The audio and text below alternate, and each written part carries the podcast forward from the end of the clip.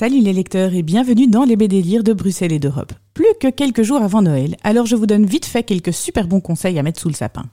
Et on va commencer avec Miséricorde.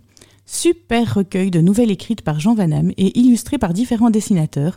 C'est une petite pépite. Il faut dire que Jean Van fait partie des meilleurs scénaristes de la bande dessinée. C'est bien écrit, inattendu, très agréable à lire. Donc un vrai coup de cœur pour Miséricorde de Jean Van et différents dessinateurs aux éditions Dupuis. Ensuite, je vous propose une autre pépite, plus féminine cette fois, avec les moments doux. J'ai tout de suite eu envie de vous parler de cet album poignant, issu d'un roman de Virginie Grimaldi, Les moments doux. Lily a accouché prématurément, et sa petite fille est entre la vie et la mort. Élise, à la cinquantaine, son fils vient de quitter la maison, et elle se retrouve seule. Comment vont-elles appréhender leur nouvelle vie? C'est le sujet de cet album. J'ai adoré cet album dont le dessin est très beau et l'histoire est hyper émouvante.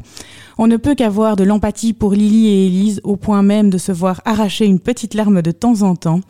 Il s'agit vraiment d'un album très féminin sur la maternité, à ne pas commencer en période de déprime parce qu'il va vous prendre aux tripes.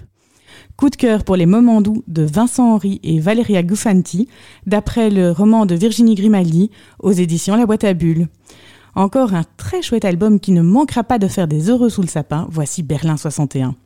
C'est le grand retour de Kathleen, notre hôtesse préférée qui, après avoir assuré du service lors de l'Expo 58, se trouve maintenant dans un train où elle fait la connaissance d'une musicienne, Anne-Laure Schmidt, qu'elle invite à dîner. Mais la musicienne disparaît avant de passer à table et ce nom est inconnu dans le train.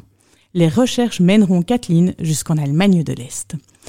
Cette série est vraiment très chouette. Les histoires sont sympas, mais ce qui fait surtout le charme de la série, ce sont les ambiances anciennes et bien renseignées. Le dessin de Baudouin de Ville façon ligne claire modernisée donne vraiment du cachet à la série qu'il faut absolument mettre en haut de votre liste de lecture. Berlin 61 de Patrick Weber et Baudouin de Ville aux éditions SPAC. Et enfin, on va terminer avec la biographie d'un grand homme, l'abbé Pierre. Cette bande dessinée non seulement ne vous laissera pas indifférent, mais en plus vous fera faire une bonne action. Il s'agit de l'album L'abbé Pierre, une vie pour les autres. Le jeune Henri est un enfant espiègle et turbulent, né dans un milieu favorisé. Confronté à la pauvreté dans une église, il décide d'en faire son combat et va devenir l'abbé Pierre. C'est un album qui fait du bien. L'abbé Pierre et son combat sont bien racontés et donnent envie de participer à la cause de cet homme de Dieu qui s'est surtout investi dans des actes concrets pour le bien de tous ceux qui étaient mis sur le côté. On ne peut pas rester indifférent à cet album que je vous recommande très chaudement.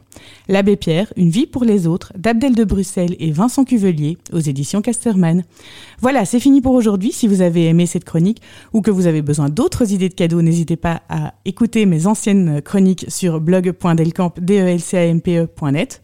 Pour des albums plus anciens ou éditions originales, www.delcamp.net, la marketplace des collectionneurs est à votre disposition. Et nous nous retrouvons la semaine prochaine pour de nouveaux BD.